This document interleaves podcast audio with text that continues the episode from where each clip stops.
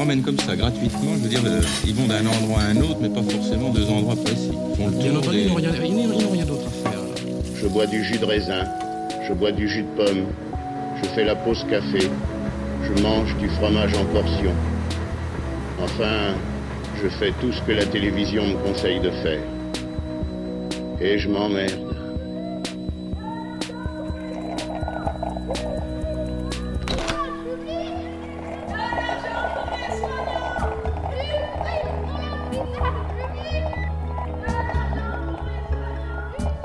Radio Monobloc. Radio, Monobloc. Il y a trois ans, presque trois ans, trois ans dans quelques jours ou trois ans passés de quelques jours, il faudrait vérifier la date. C'était en tout cas il y a trois ans, en mars ou en février, c'était l'hiver. Le ciel faisait ses arrangements à lui sans s'occuper de nous. Il faisait froid et les arbres étaient solides et nus. Il faisait froid et les vitres du café gelaient la nuit et la cloche sonnait tôt dès le matin. Ça fait des histoires. C'était donc il y a trois ans, avec une bande d'amis, l'amitié à avoir là-dedans, l'amitié et l'enfance, et le travail de Robert Filiou aussi un peu. Bref, il y a trois ans, nous faisions la première édition d'une web radio dans un village des Cévennes, presque à l'entrée des montagnes, appuyé contre deux dents de rochers. Le village s'appelle Monoblé, la radio avait été nommée Monobloc. Sur notre site internet, nous écrivions ces quelques lignes qui s'y trouvent encore. Monobloc, en majuscule, est un collectif de radio créé en mars 2017 à Monoblay, village du contrefort des Cévennes, par une dizaine de personnes. Ils sont graphistes, agents polyvalents, philosophes, jardiniers, eunuques théoriciens, écrivains ou écrivaillons, assistants poètes ou travaillent à la radio, et qui s'est beaucoup agrandi depuis. Monobloc est une radio itinérante, elle diffuse épisodiquement dans des lieux choisis à l'avance, par affinité élective, par intuition ou par hasard. Depuis cet hiver de 2017, nous avons voyagé et travaillé. Par affinité élective, par intuition ou par hasard, nous sommes allés en Normandie, à Paris, à Monoblet et à Monoblet encore, à Groix, sur un bout de terre rocailleux en face de l'Orient et avec la mer tout autour, de tous côtés qu'on regarde, à Lesbos, à l'autre bout de la Méditerranée, une autre île posée contre le flanc atavique de l'autre histoire de l'Europe, celle qu'elle prétend effacer et détruire. Nous sommes allés à Marseille aussi, en décembre 2018, et à Dakar, en décembre l'année dernière. Aujourd'hui, nous émettons pour la dixième fois consécutive depuis le début de notre confinement. À l'occasion de cette dixième émission de ce qui est devenu notre neuvième édition, nous aimerions vous faire entendre une sélection d'une quinzaine de formats courts que nous sommes allés, pour l'occasion, récupérer dans nos archives. Ce n'est pas rien d'aller chercher des choses dans les archives de cette radio. Il faut prendre rendez-vous très longtemps à l'avance avec notre archiviste. Il est souvent occupé, il voyage beaucoup, passe de longues heures à errer dans son bain, dans ses livres ou ses composants électroniques. Il est fugace, désordonné comme un printemps, il a la tête ailleurs. Un homme robuste de six pieds. Il est, comme on dit, dans la lune, mais aussi grave et assidu.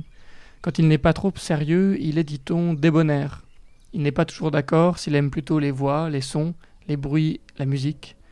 Il faut donc prendre rendez-vous très longtemps à l'avance. La fiche de commande d'archives fait parfois moins d'une demi-page et parfois des centaines de feuilles doubles et épaisses. C'est selon les états d'âme du gestionnaire archiveur. Il a rapporté un grand carton dont dépassaient en désordre des cartes postales, des fleurs, des animaux, de la terre à semer ou à récolter, le soleil et 26 lettres. Puis beaucoup de choses encore. Au fond, le carton est très plein, comme nos cœurs.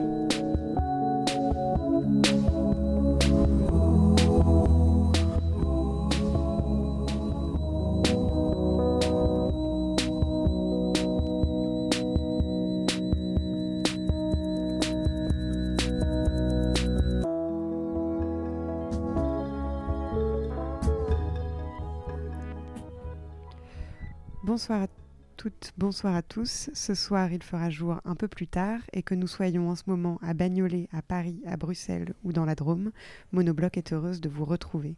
Et on commence donc par les débuts. Le projet s'appelle en latin, s'il vous plaît, Incipit Perpetualis. Nous avons réécrit à l'occasion, euh, à l'occasion de cette rediffusion, à la personne qui l'avait imaginé, mis sur pied, produit. Euh, nous lui avons réécrit pour lui demander de nous expliquer le projet et Rebecca nous a répondu. Chacun était invité à entrer dans une base de données la première phrase du premier livre en haut à gauche de sa bibliothèque. Le programme produisait à la demande un PDF du texte produit.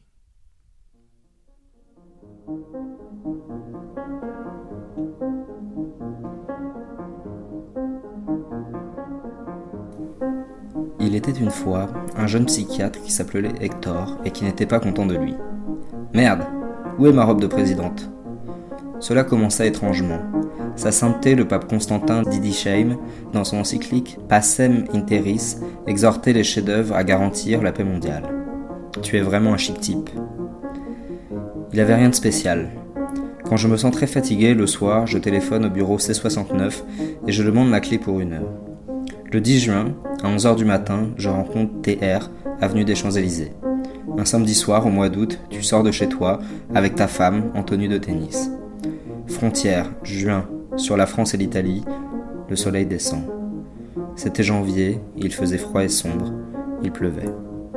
Sam, est-ce que c'est ici à Monoblet qu'un jour il s'est passé euh, euh, deux gars de la mairie ils sont partis avec le camion pour travailler sur, euh, sur la route, enfin pour la DDE, et puis ils arrivent sur le lieu de travail, ils ont oublié les pelles. Alors ils ont appelé le chef avec le portable, et, le, et, dit Chef, on, a oublié les pelles. Et il a dit Vous avez qu'à vous appuyer sur le camion. Est-ce que c'est vrai ça? C'est une légende qui court, oui. Euh, on ne me l'a jamais euh, confirmé. C'est bien possible. Mais même une fois à la mairie de Sauve, j'ai vu mon collègue Pac qui, qui, Ah mais non, mais il est dehors là. Il y avait mon collègue Pac avec un autre de ses collègues et ils plantaient des fleurs sur les, les banquettes. Euh, enfin, ils étaient là sur les banquettes et alors Pac faisait un trou et l'autre derrière le rebouchait aussitôt. Et il faisait, et il faisait la banquette dans comme le bar ça. et dit oui de la tête. Et en fait, je, je- je me suis approché et je leur ai demandé Mais qu'est-ce que vous faites là? Il dit ben, On plante des fleurs. J'ai dit Mais non, l'autre il rebouche. Il dit Ah ouais, mais celui qui met les fleurs, il il est malade.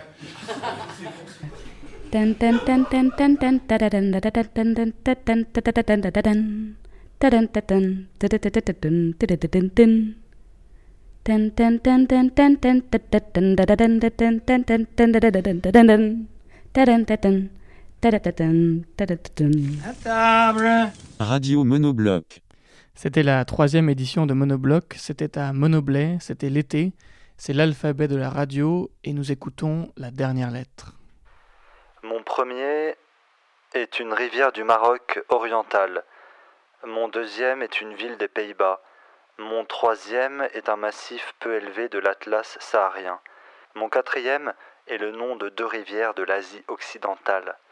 Mon cinquième est un auteur dramatique polonais. Mon sixième est un des douze fils de Jacob. Mon septième est une ville du Mexique.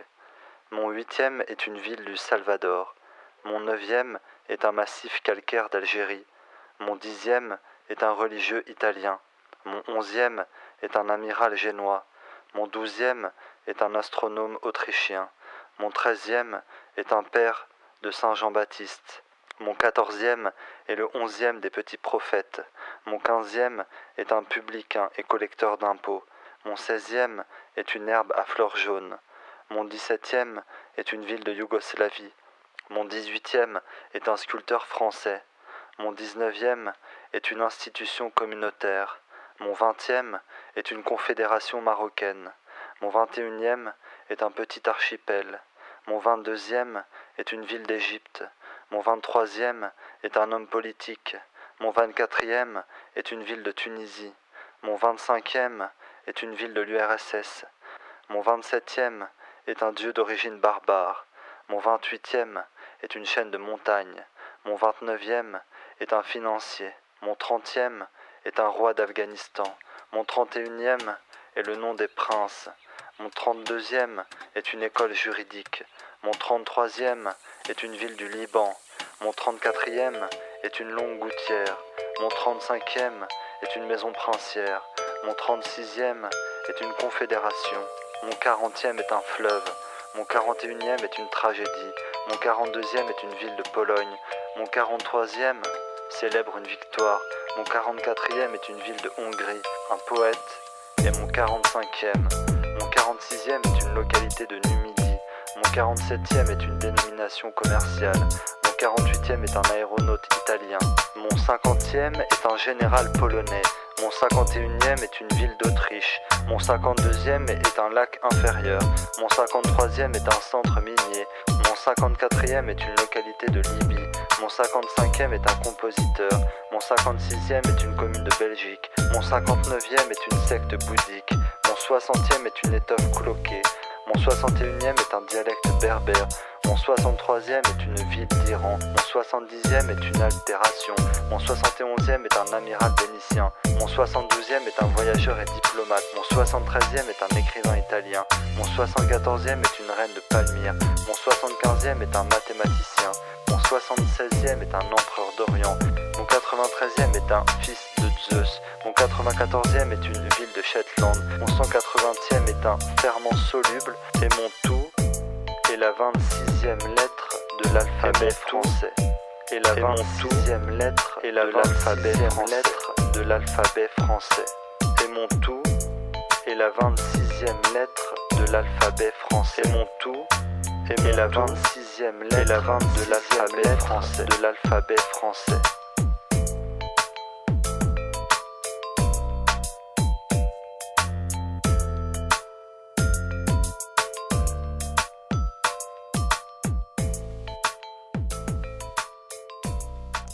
Et mon suivant est le tournage d'un poème au bord de l'onde.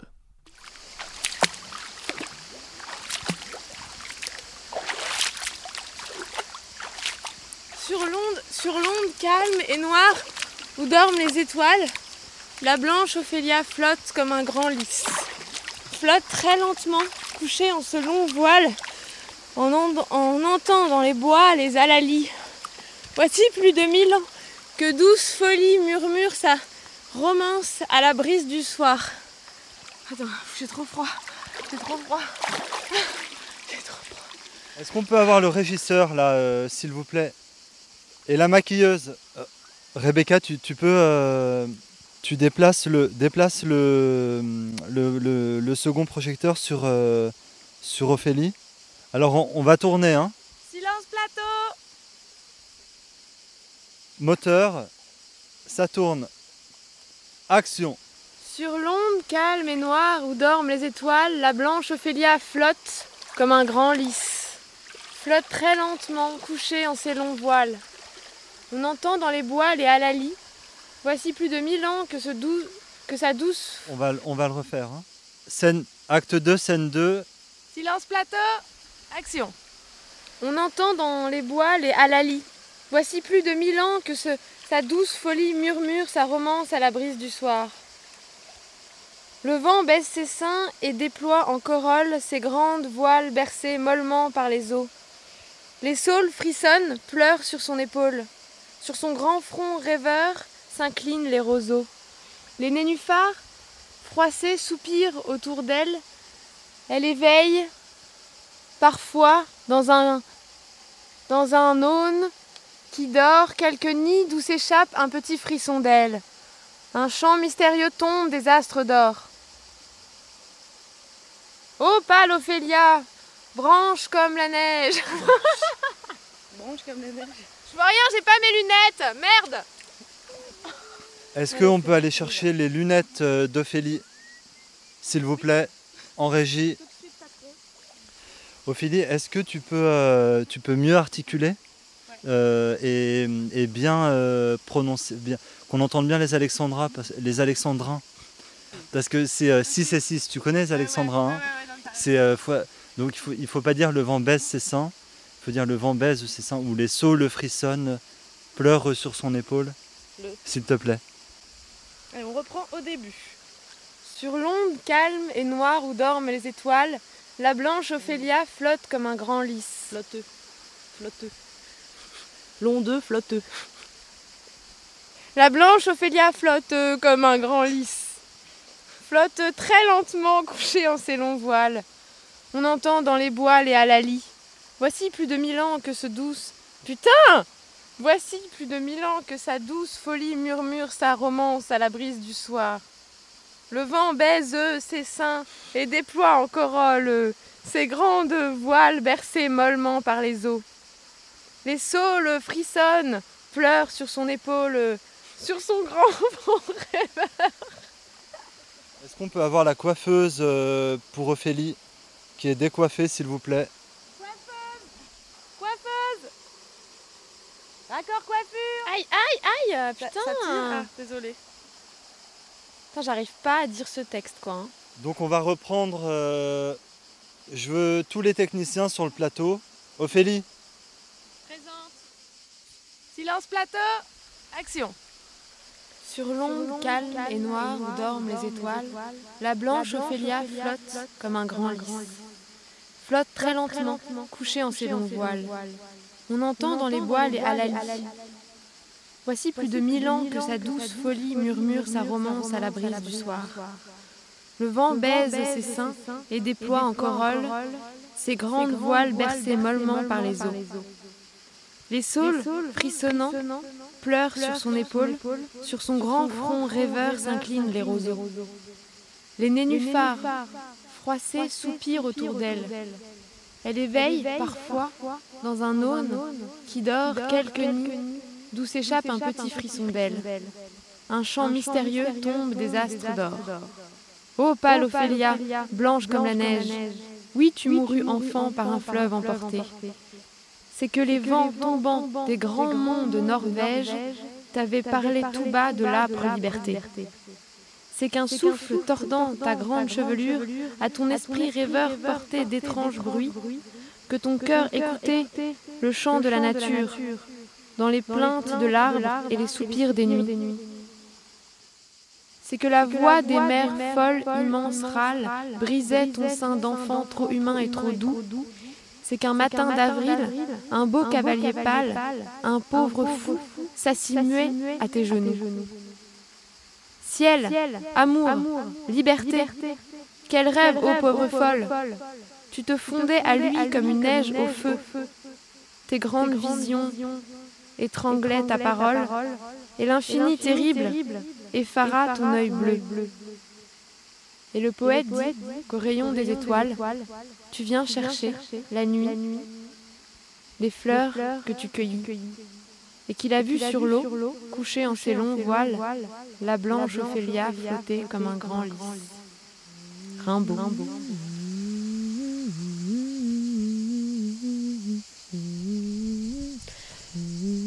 Il est 19h17 à Il y a écrit Bagnolet. 19 trucs là sur ton. Oui, c'était pour pouvoir m'adapter. C'est un, petit truc en fait. euh, Ah oui, d'accord, ouais, au cas où l'heure euh, change entre temps. Ah oui, pardon, pardon. Euh, bah voilà, il est 19h18 maintenant, par exemple. Et à Monoblé aussi, il doit être la même heure, à Monoblé dans les Cévennes, où vit quelqu'un qui fait de l'oisiveté une occupation. Qui fait de quoi? De l'oisiveté. Ah oui. L'oisiveté. Mm. Mm. Euh, on n'a pas le droit de dire son nom, mais euh, quand il est allongé sur son lit, parfois il voit dans les fissures du plafond des cartes routières. Et on s'est dit qu'aujourd'hui, peut-être plus que jamais, il avait sûrement des choses à nous apprendre. Oui, souvent les gens euh, sont, interloqués, alors ils me posent la question, ils me disent mais l'oisiveté, l'oisiveté, mais, mais, mais, mais qu'est-ce que tu fais en fait? C'est- Ou qu'est-ce que tu ne fais pas? Mais enfin, qu'est-ce que C'est- C'est très, très, très étrange, très étranger en fait. Après, des fois, je dis rien, mais alors les gens n'arrivent pas à comprendre parce qu'effectivement, on fait jamais rien, on respire, on, on, parle, on fait toujours quelque chose. quoi. Mais euh, il pas, euh, s'agit pas de, de, ne, ne rien faire. Il s'agit de, faire le minimum, ce qui est quand même complètement différent. C'est-à-dire que euh, c'est vraiment la question de l'envie, la question du désir, d'évaluer son désir. Qu'est-ce qu'on a vraiment envie quoi. Il y a toujours des, choses qui vous font la pression. ne serait-ce que voilà. Un courrier dans la boîte aux lettres. Moi, j'adore quand la boîte aux lettres est vide, quoi, parce que je sais que c'est que c'est, potentiellement une action aurait pu arriver avec cette lettre qui n'est pas arrivée. Et heureusement, elle n'est pas là, donc j'économise cette action dont je n'ai aucune idée, mais euh, qu'il aurait fallu que je fasse, quoi. Ah, quand je vais pouvoir ne pas faire quelque chose, si ça me rend content, bah oui, évidemment, mais euh, la majorité des choses qu'on ne fait pas, on ne sait pas qu'on a évité de les faire. Donc, euh, donc y a- c'est très rare un contentement comme ça. Enfin, c'est plutôt euh, l'annihilation euh, d'une angoisse. Peut-être je vais avoir quelque chose à faire si tombe tel événement, et puis tombe pas. Donc oui, donc on est content là. Mais autrement, d'une manière générale, non. Il suffit juste d'attendre que le temps se déroule. Bah, J'évite de rentrer en sueur. Donc je pratique pas du tout de sport, j'essaye de... Mais bon, des fois on est quand, même, et ça j'évite particulièrement, oui. Euh, Qu'est-ce que j'évite de faire? J'évite de faire euh, euh, ce qui dont les choses dont je ne vois pas la finalité, c'est-à-dire que je ne vais pas dépenser d'énergie pour un but que je n'aurais pas défini, par exemple. On y va. Nous interrompons notre programme pour communiquer une nouvelle sensationnelle. Selon les calculs qui ont été établis par le professeur Tournesol, l'objet céleste entrera en collision avec la Terre à exactement 3 heures du matin. Écartez-vous, jeune homme. J'ai un message pour le monde. Faites pénitence, pêcheurs. C'est l'heure du châtiment. Repentez-vous. Moi, Elif, dans la Mishnah, la grande compilation écrite des lois orales juives, premier grand ouvrage de la littérature rabbinique, on lit qu'au jour du Shabbat, 39 activités sont interdites, au risque de profaner la sainteté de ce jour. Petit et jeune, je me suis interdit toutes et chacune de ces activités. Adolescent et conscient de ma foi, je me suis interdit toutes et chacune de ces activités. Adulte et presque sage, je me suis interdit chacune et toutes ces activités prescrites par le texte. Vieux et sage, j'ai continué à m'imposer cette interdiction formelle et je me suis interdit toutes et chacune de ces activités. Mais aujourd'hui, le jour de la fin du monde, j'ai eu une journée pleine. Je me suis levé tôt et qu'ai-je fait? J'ai labouré mon champ et j'ai semé des graines. J'ai moissonné, lié en gerbe, battu les céréales pour les dégager, vanné au vent, trié pour séparer les grains et les déchets. J'ai ensuite passé au crible pour trier. J'ai moulu une graine et moulu une plante. J'ai pétri le pain que j'avais cuit au four. J'ai tondu, lavé la laine, je l'ai peigné, je l'ai teinte. Et une partie de la journée, j'ai filé, ourdi, fait des boucles de tissage pour lier un nœud, tissé des fils et j'en ai tissé deux, séparé deux fils de la trame, fait un nœud, défait un nœud, cousu deux points, décousu. Je suis sorti et j'ai capturé abattu une bête, écorché dépecé, tanné. Et après avoir mangé, j'ai raclé et gratté le plat, tracé des traits, réglé, retiré les poils qui restaient dans l'assiette, découpé la peau, écrit plus de deux signes ou lettres, effacé plus de deux signes ou lettres, construit, démoli, et éteint le feu que j'avais construit et démoli, et que j'avais allumé. J'ai fini l'œuvre que j'avais entamée. Et ce soir, avant de vous écrire, j'ai fait d'une chose publique une chose privée. J'ai transporté sur une distance de quatre coudées des sacs de pierre du dehors à chez moi.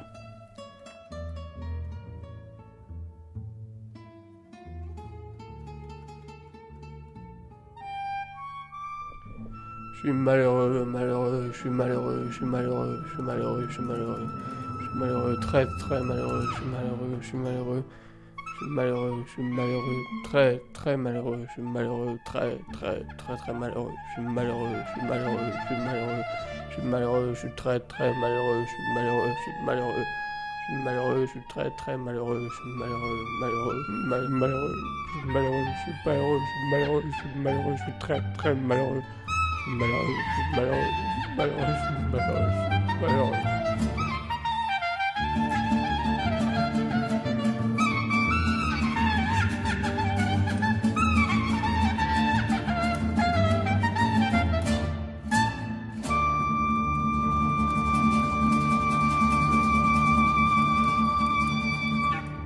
Radio Monobloc.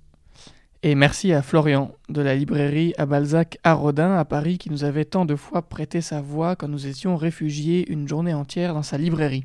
Ça va mieux, toi, Adrien? Ça va beaucoup mieux, merci. Et on écoute maintenant Antoine Beauchamp qui ne fait pas qu'une contre-bibliothèque idéale car il envoie aussi des cartes postales.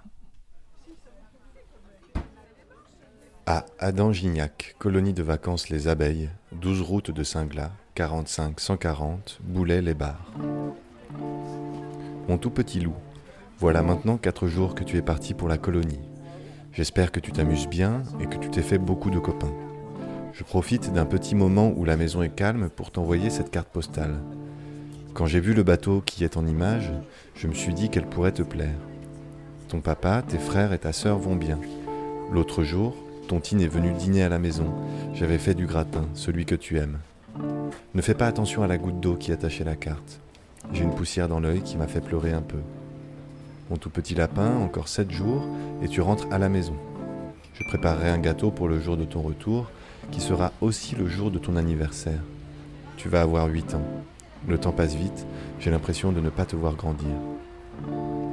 Amuse-toi bien à la colonie, mon chat, et sois bien sage. Reviens-nous tout bronzé. J'ai vu que tu avais oublié la crème solaire, j'imagine qu'ils en avaient à la colonie. Je n'ai plus de place. Je t'embrasse fort, ton papa, tes frères et ta sœur aussi. Maman. À Didier Bernard, 1 rue Paillard, 42 000, Saint-Étienne. Cher vieux Dide, la randonnée en Corse, ça nous change, et du bureau et de Saint-Étienne. Tu connais ça. Bientôt les vacances pour toi aussi? Dans ces moments face à la nature, la Céphédème est loin, ce gros con de Mercier aussi, et c'est tant mieux. Sinon, Nicole s'est fait une petite entorse sur un ébouli après le passage du col de Picagia. Je sais l'écrire, mais pas le dire. Le corse, c'est bizarre. Du coup, on est un peu ralenti. Je découvre les environs quand elle se repose le pied. C'est beau. Au refuge, une bonne bière avec de la charcuterie, ça requinque. Mon vieux Dide, prends soin de ta couenne et mollo sur le boulot. Bientôt la quille, ce serait idiot de se froisser un air. On se voit à la rentrée. Salut, Pascal.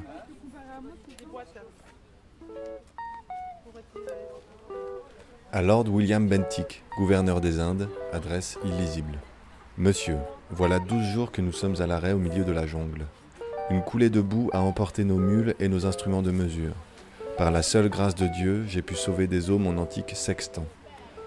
Les vivres viennent à manquer et l'hostilité du lieu, comme celle des indigènes, n'arrange pas l'optimisme des troupes. La gangrène a emporté deux de nos hommes, un autre est mort d'une morsure de serpent. J'ai moi-même de fortes fièvres et des désordres gastriques. Envoyé renfort dès que possible, issu de l'expédition incertaine. Avec mes hommages, Galahad Alister. À Gilles Dronzier, tour de la Société Générale, 17-18 Cours Valmy, 92 800 Puteaux. Mon cher Gilles, aujourd'hui c'est la Saint-Gilles, alors je te souhaite une joyeuse fête. J'ai pris une carte avec des chats parce que tu aimes les chats et que ça me rappelle quand tu avais sauvé le petit chat dans la grange à la ferme. Tu l'avais appelé Bibou, tu te rappelles? Je vais bien, même si ma hanche me fait souffrir et que la maison de retraite n'est pas toujours agréable. Je me dis parfois que j'ai fait mon temps et qu'il faudrait que je cède la place. Enfin, la vieillesse. Je n'ai pas de tes nouvelles depuis quelque temps. Écris-moi ou passe-moi un petit appel.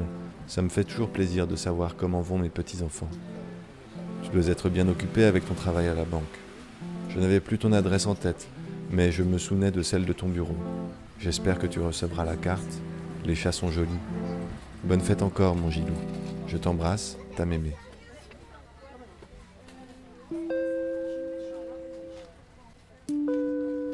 À Théo Mesguich, 24 quai Claude Bernard, 69007 Lyon. Bonjour Théo, je m'amuse bien en vacances en Italie. Je joue avec mon frère Alaoui. J'ai été à la piscine et au restaurant. Je mange des pizzas. C'est très bon. Gros bisous, Nino. Il y a quelque temps, Monobloc a été accueilli en résidence à la Déviation, sur les hauteurs du port de l'Estac, à côté de Marseille. Nous avions emprunté au nom du lieu le thème de nos sons, Déviation, l'occasion de raconter l'histoire d'un homme qui pourtant était très propre sur lui. Ça a démarré comme une, euh, soirée normale, en fait assez en- ennuyeuse au départ. Euh, J'étais avec un pote, Simon, et euh, on avait d'autres potes qui étaient dans un bar donc à, Pigalle, donc on les rejoint. On arrive devant ce bar. C'est un pub, en fait, un espèce de pub avec une grande allée devant euh, assez, assez large, et il y a des gens qui fument euh, à cet endroit. Donc on arrive au bar, on, bah, on se prend une pinte, euh, puis au bout d'un moment, donc on va, on, va, on refumer une clope, quoi. Et donc là, moi j'ai un pote qui, comme, qui me regarde avec des yeux bizarres et qui, et qui me dit regarde le mec là-bas. Donc il, pointe un mec qui est derrière moi, donc je me retourne. Je vois un mec normal. Il est au téléphone, il ressemble à un mec vraiment tout à fait commun, quoi.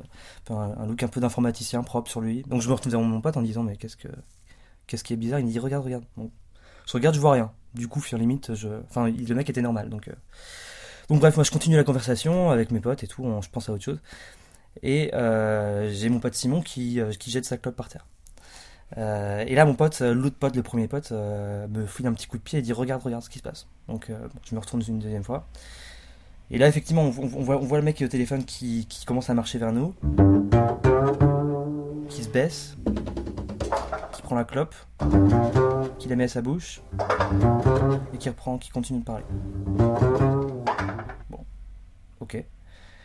Bizarre. Euh, et bon, limite, moi au début, j'ai pas trop compris ce qui se passait, mais mon pote me faisait des yeux, genre, euh, t'as vu ou pas? Et je lui dis, bah. euh, Enfin, j'avais pas vraiment trop compris au départ. Donc, et après, c'est moi qui jette ma clope. Et là, le mec revient une deuxième fois, il, se baisse, il ramasse la clope, il la met à sa bouche. Et en fait, on se rend compte que la clope a disparu. En fait, il, a pas, pas en train de fumer les clopes. Là, je comprends qu'il est en train de qu'il bouffe les clopes. Et euh, donc, très très bizarre, euh, un peu mi-horrifié, mi-amusé, quoi. Et en fait, on se rend compte même une seconde plus tard qu'on était devant un, devant un bar, donc avec une allée avec pas mal de gens qui fumaient, et il n'y avait pas une clope par terre en fait. Le mec bouffait toutes les clopes.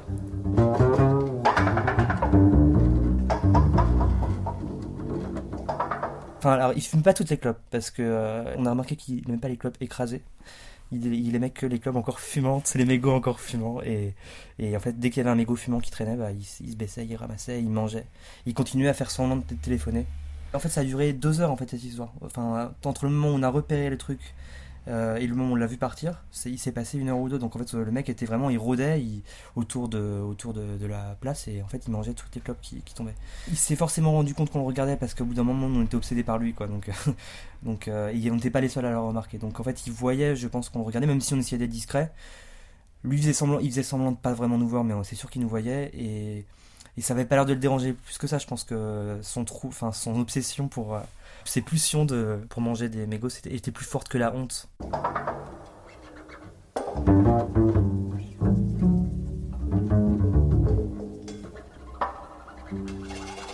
On suppose que si on avait de lui parler, il serait, il serait parti en courant. Enfin, on imagine, à sa place. Puis que, que lui dire, quoi. Je veux dire, euh, oui, mec, euh, tu manges des mégots, super. Pourquoi tu fais ça? Il pourrait pas nous expliquer lui-même. Donc, euh, Et puis après, ouais, il a disparu à un moment donné, je pense qu'il en pouvait plus, quoi.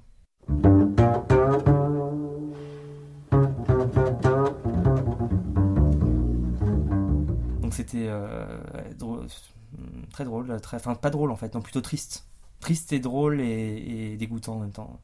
Mais un mec propre sur lui, enfin c'était très étonnant parce que, enfin c'est pas, on pouvait, pas imaginer en le voyant que c'était un, c'était quelqu'un qui, mangeait des mégots c'est un homme prisonnier quoi, un homme prisonnier de lui-même. Et après donc on a, on a checké sur Google, on a vu que on appelait ces gens-là des picas et que les picas sont des sont des gens qui, qui, ont en fait un trouble obsessionnel compulsif qui pousse euh, les gens à, manger des choses non comestibles. Donc il y a des gens qui mangent toutes sortes de choses. Là, on a son trip c'était les mégots, mais il y a des gens qui aiment euh, les pièces de monnaie et plein de trucs, métalliques ou autres. Voilà, donc euh, en termes de déviance, on est, on est pas mal.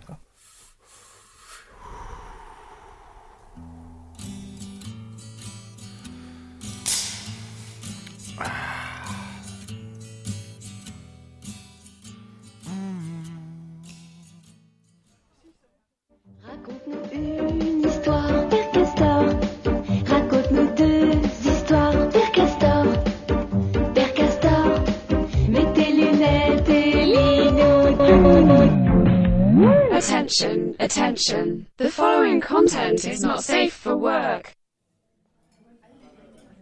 C'est l'histoire d'un zoophile qui rentre dans un bar. À peine arrivé, il se tape accidentellement le gnou sur un coin de table. Blessé dans son orgueil plus que dans son corps, il s'avale une girafe bien fraîche pour garder la face. Il a tellement les crocs qu'il pourrait bouffer un cheval.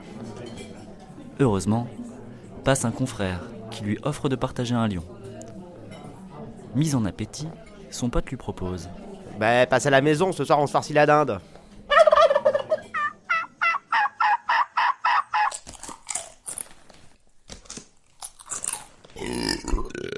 En guise de dessert, il suçote un kiwi bien juteux. Après ce bon repas, notre ami zoophile déclare en bâillant Ah, je suis crevé. Je crois que je vais me coucher avec les poules. Son ami de lui répondre Ah, trop tard pour un petit dodo. Viens à la place, on va se faire un tatou. Le voilà embarqué dans une folle aventure. Chemin faisant, ils font les fous et tentent de grimper une grue, puis, à l'aide d'un pied de biche, forcent la porte arrière d'un lieu noir, interlope, et tellement poussiéreux qu'ils se retrouvent avec un chat dans la gorge. Après quoi, toujours bourrés comme des cochons, Il péta une jaguar.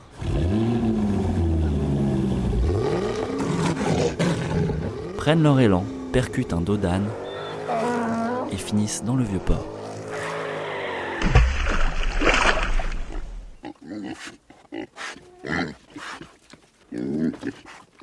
Après toutes ces péripéties, épuisé mais ravi, notre ami se paye enfin un ibis.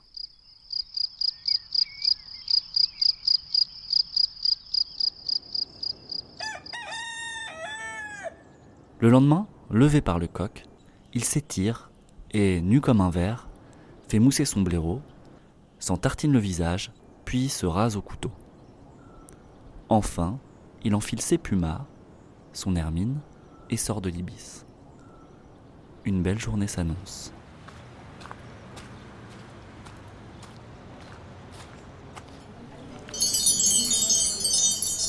Ouais, patron, un perroquet.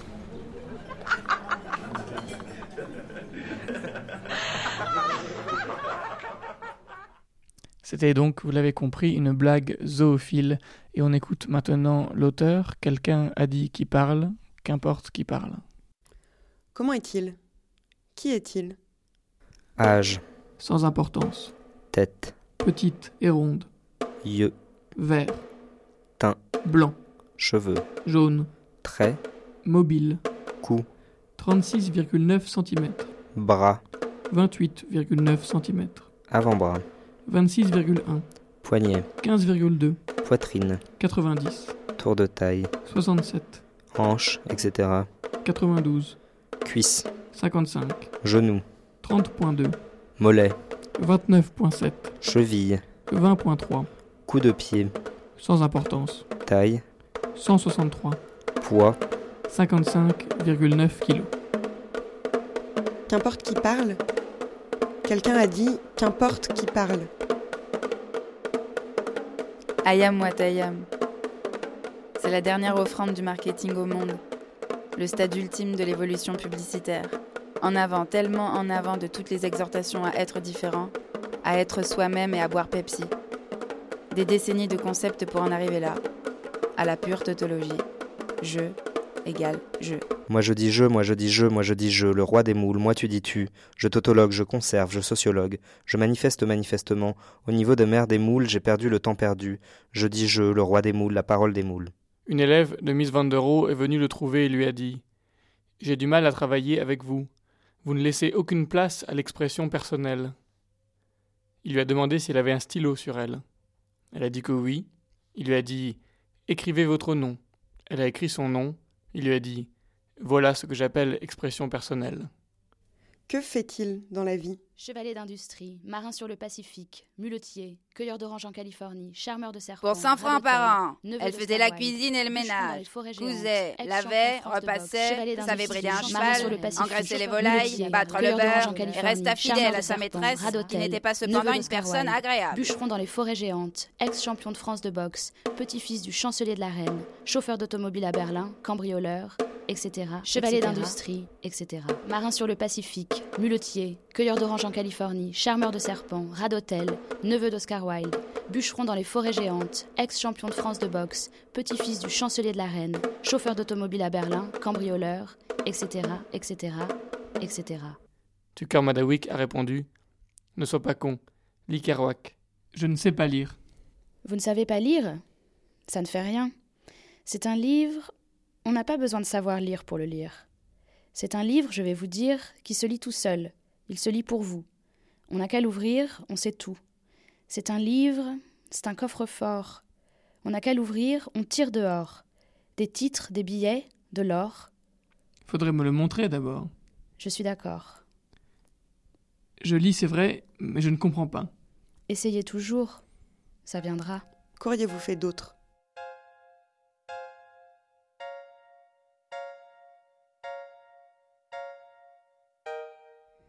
Il faut choisir, vivre ou raconter.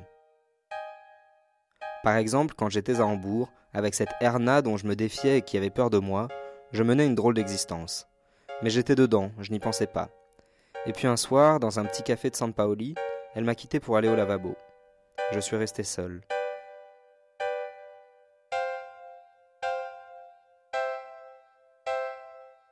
il y avait un phonographe qui jouait Blue Sky. Je me suis mis à raconter ce qui s'était passé depuis mon débarquement.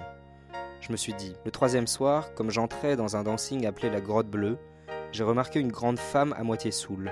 Et cette femme-là, c'est celle que j'attends en ce moment, en écoutant Blue Sky, et qui va revenir s'asseoir et m'entourer le cou de ses bras. Alors j'ai senti avec violence que j'avais une aventure. Cette rencontre avec Manzoni, le 23 2 62, date du certificat selon lequel je suis objet d'art, m'a permis d'apprécier la distance qui sépare le poème d'une œuvre matérielle mettant en cause l'espace. Qu'auriez-vous fait d'autre? Mais Erna est revenue. Elle s'est assise à côté de moi. Elle m'a entouré le cou de ses bras et je l'ai détestée, sans trop savoir pourquoi. Je comprends à présent. C'est qu'il fallait recommencer de vivre et que l'impression d'aventure venait de s'évanouir. Quand on vit, il n'arrive rien. Les décors changent, les gens entrent et sortent, voilà tout. Il n'y a jamais de commencement. Les jours s'ajoutent aux jours, sans rime ni raison. C'est une addition interminable et monotone. Par moments, rarement, on fait le point. On s'aperçoit qu'on s'est collé avec une femme, engagée dans une sale histoire. Le temps d'un éclair.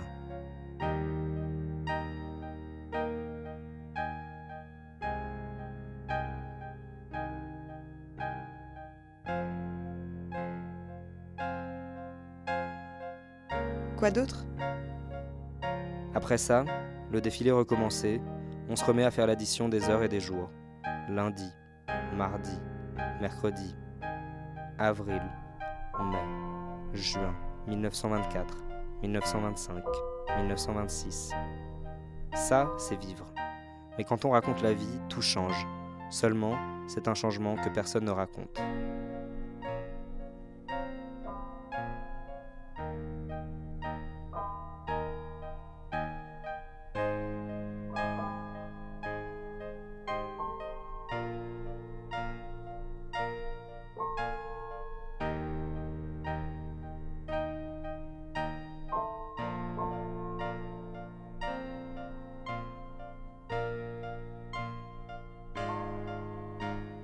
Personnellement, je n'ai pas l'intention de m'ennuyer. L'endroit, je le ferai quand même. Je le ferai dans ma tête. Je le tirerai vers moi. Je me ferai une tête. Je me ferai une mémoire. Je n'ai qu'à écouter. La voix me dira tout, tout ce dont j'ai besoin. Elle me l'a déjà dit. Elle me le redira. Tout ce dont j'ai besoin, par bribes, en haletant. C'est comme une confession, une dernière confession. On la croit finie, puis elle rebondit. Il y a eu tant de fautes.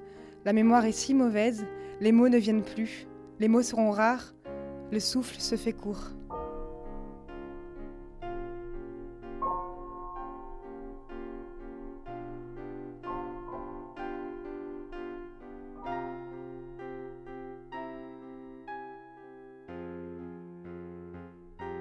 Et où maintenant? Quand maintenant? Je suis dans la chambre de ma mère. C'est moi qui y vis maintenant. Je ne sais pas comment j'y suis arrivé. Dans une ambulance peut-être, un véhicule quelconque certainement.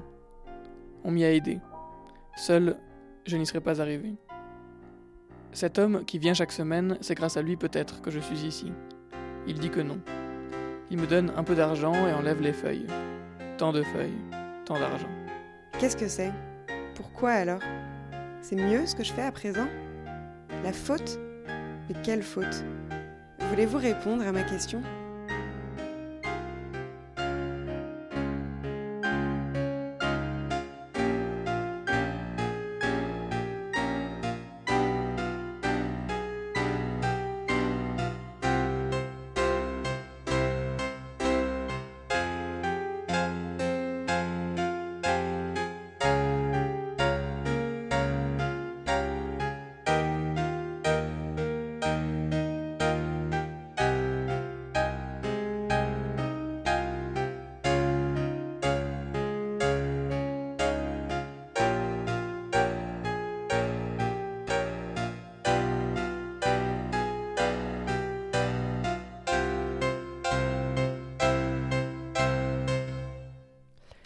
En décembre dernier, Monobloc était à Dakar, au Sénégal, et nous avons passé du temps à regarder autour de nous sur une place de l'île de Gorée. À droite de la place, sur un terrain de football en sable, toute une équipe de football est en train de se préparer à jouer. Il y en a certains qui portent des brassards, euh, des dossards jaunes, il y en a d'autres qui portent des dossards bleus. Au fond, de la, au fond du terrain, il y a des enfants plus jeunes qui sont déjà en train de jouer. Il y a un enfant qui est dans les cages, et puis il y en a plusieurs qui, euh, qui se passent le ballon devant. On sent qu'il y a un match de football qui se, qui se prépare. Euh, je tourne la tête légèrement vers la gauche. À la place du gouvernement, juste derrière, il y a une dame. Chaque soir, elle sort avec, son, avec sa marchandise. Elle vend des, des goûters. Elle vend des pintons, des pains mayonnaise oh, avec des œufs. Elle vend des pains haricots. Elle vend des pains spaghetti. Et juste à côté de la dame qui vend tout ça, elle a une autre dame qui vend des haricots et des cacahuètes. Il y a la femme qui vend là-bas des fatayas. Je vois une femme qui vend des fatayas, des petits beignets comme ça. L'autre, elle vend des, des aracides, des cacahuètes. Les femmes là-bas ont fait des fruits, tu vois. C'est ça. Tout au fond de la place sur la gauche, j'ai vu un, vieillard euh, rentrer en empruntant un petit chemin de pierre volcanique et il porte un boubou vert d'eau, une écharpe blanche, un bonnet marron et des lunettes noires et un long collier de perles. Et il porte dans sa main gauche un sac en plastique bleu. C'est une très très grande place en sable qui est comme une forêt peuplée d'arbres, de très gros arbres. Certains des troncs, je pense qu'avec les mains, on peut même pas faire le tour. Et c'est des baobabs, des très vieux baobabs, et d'autres arbres euh, dont je connais pas le nom. Je pense peut-être des acacias, avec des longues feuilles lancéolées, et d'autres avec des, des feuilles euh, rondes. Sur cette place, il y a aussi des chemins en pierre volcanique, des petits chemins qui permettent de marcher, traverser la place sans se mettre les pieds pleins de sable. Et juste euh, en, face de la police, il y a trois dames bien habillées, colorées, qui vendent des fruits. La première, elle est plus jeune, les deux autres, elles sont plus âgées. Et elles vendent des fruits, des pommes, des bananes, des mandarines, des melons. Et juste à côté des dames, il y a une fontaine. Une fontaine pour les femmes de Gorée euh, pour venir chercher de l'eau, pour apporter à la maison. Juste à, côté de la fontaine, il y a une petite kiosque à pain, comme c'est le boulanger de Gorée, quoi, comme on, veut dire. Voilà. Et juste en, en- en face, il y a le marché des femmes de Gorée, artisanal, euh, souvenirs et tout ça. Et juste en face, là-bas, il y a des dames qui sont assises, qui prennent un bain de soleil parce que c'est bientôt la couche du soleil. Le coucher du soleil, comme on dit. Et euh, elles sont en train de manger des cacahuètes, échanger un peu, palabrer, parce que c'est bientôt la fermeture du marché de Gorée. Et juste en face, euh, voilà, des enfants qui sont à la place du gouvernement en train de jouer au foot. En, effet, c'est des jeunes filles de moyen âge. Comme hier, ils ont pris les vacances aujourd'hui. Elles sont là, elles, elles se défoulent en jouant au foot, les garçons et les filles. Et que le meilleur gagne. La trigueña encarnación, cuando se pone a bailar, no hace más que pararear lo que la orquesta. Su compañero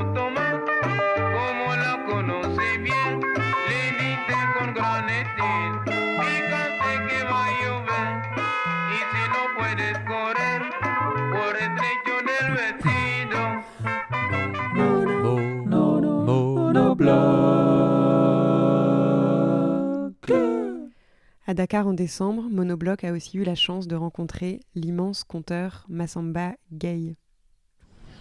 Vous disiez tout à l'heure, euh, on n'écrit pas du noir sur du noir, on n'écrit pas du blanc sur du blanc, et, vous avez dit ailleurs, la parole n'est pas dans la parole, elle est dans le silence. Je me posais, je me posais le- une, question sur la façon de raconter les, contes, sur le comment de- du dire du, conte. Euh, Qu'est-ce que ça veut dire la parole n'est pas dans la parole, elle est dans le silence? Ça veut dire qu'en fait, euh, raconter un conte, c'est d'abord ménager euh, le silence qui va permettre de faire entendre ce qu'on va raconter. Comment, est-ce qu'on on- on dit un conte en fait? La, question que je me pose c'est celle-ci. Quel est le comment du comment quoi? C'est une très bonne question parce que c'est comment on dit on compte. Aujourd'hui, il y a une tendance qui veut nous faire réciter des contes. Le conte ne se récite pas. En Afrique de l'Ouest, euh, traditionnellement, quand on disait le conte, alors que quand on ne l'avait pas perdu, la communauté connaissait le conte mieux que le conteur. Ce qui était intéressant, c'est la performance. Comment il va raconter? Parce que la compétence, c'est connaître le conte. La performance, c'est raconter. Euh, au- Aujourd'hui, je me suis rendu compte que quand on raconte à un public, on raconte à un public qui ne nous connaît pas. Avant, on racontait à un public qui nous connaissait. Donc la première chose qu'il faut poser, c'est comment communautariser ces gens qui arrivent d'horizons divers, comment en faire une communauté pour les faire voyager. Donc raconter, c'est maîtriser son souffle. Raconter, est-ce que dans une prison, on va raconter des contes où on sanctionne quelqu'un? Ou est-ce qu'on va raconter un répertoire qui valorise des gens qui essaient de s'en sortir? Est-ce qu'on peut aller dans un hôpital et raconter des contes de la mort? Ou est-ce qu'il faut raconter des contes de la vie? C'est donc apprendre d'abord à construire son répertoire. Et c'est pourquoi je dis parler, ce n'est pas parler. Parler, c'est savoir utiliser son silence comme parole. C'est lorsqu'on a fini de parler que nos mots résonnent dans la conscience de l'autre. Si après avoir parlé, la personne ne reste pas avec notre parole, nous n'avons pas parlé, nous avons dit. Dire et parler, c'est différent.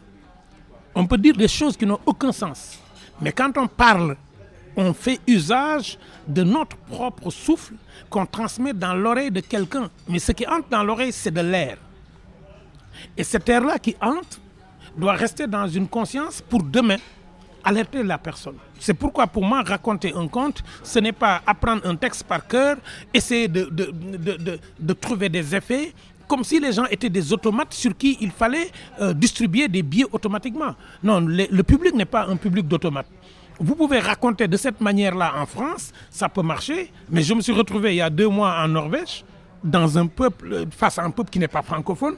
Je devais raconter avec quelqu'un sur scène pour partir de mon, français à son anglais pour toucher du norvégien, je dois savoir comment me taire et pendant quel temps me taire pour que sa parole résonne, mais que ce ne soit pas sa parole, mais la mienne.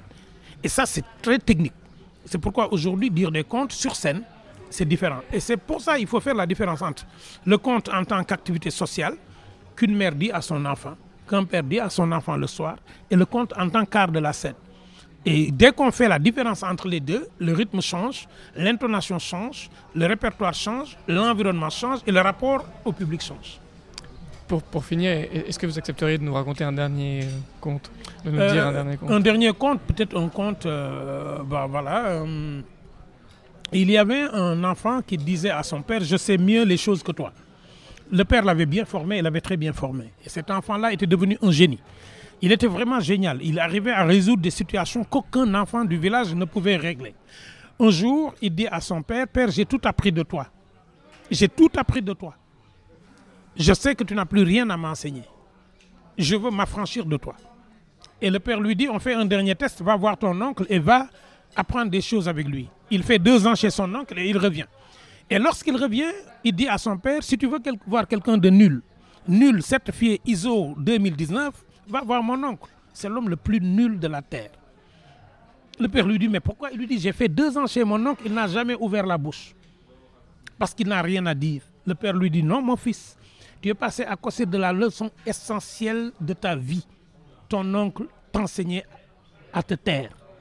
Car la parole souffre de trois choses. D'être dite quand il ne faut pas la dire, d'être dite où il ne faut pas la dire, et d'être dite par qui ne doit pas la dire. Vous m'aviez prêté vos oreilles, je vous les rends. Je vous avais prêté ma langue, je la reprends. Vincent Baguet, merci beaucoup. Merci. Merci.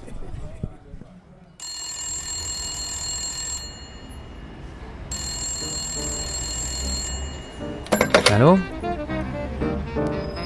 Oui, oui, c'est Radio Monobloc, oui. Merci.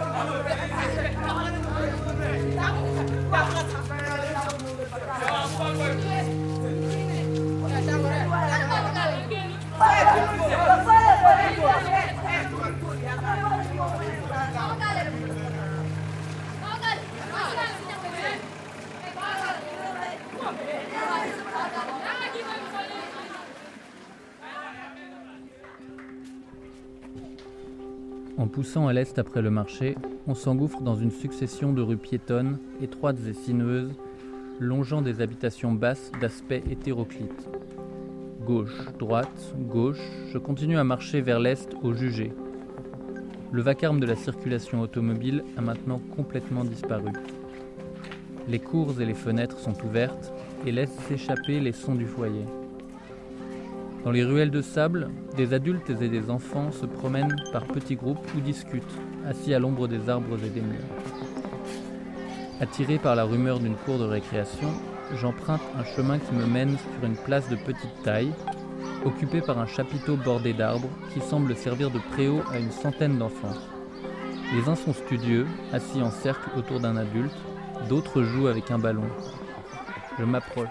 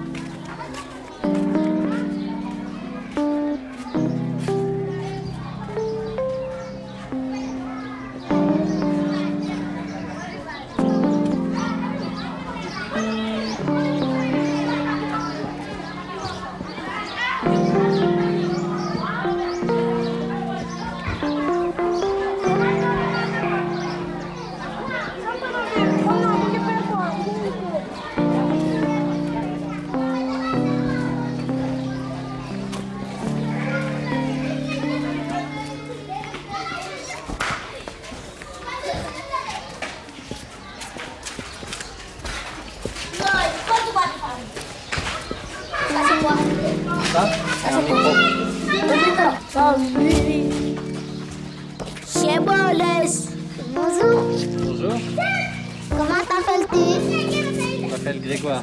Moi, je m'appelle Famara. Je m'appelle Dohat.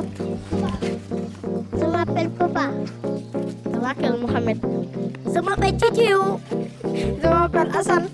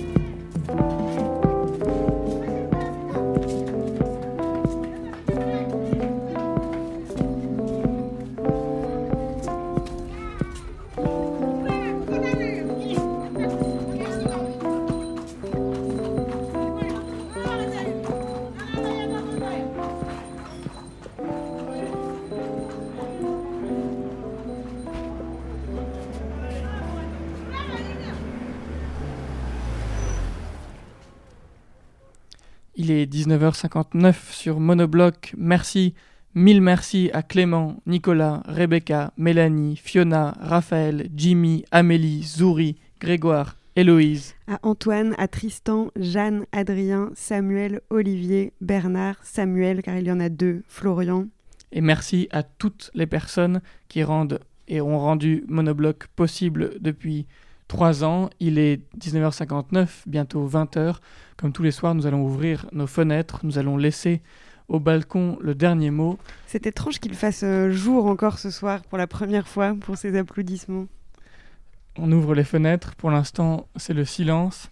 On va poser nos micros sur le bord des fenêtres. Peut-être un peu de silence après toutes ces voix, peut-être un peu de silence après tous ces bruits, après tous ces sons. Peut-être que tout le monde s'est trompé, peut-être que personne n'a mis à l'heure son horloge.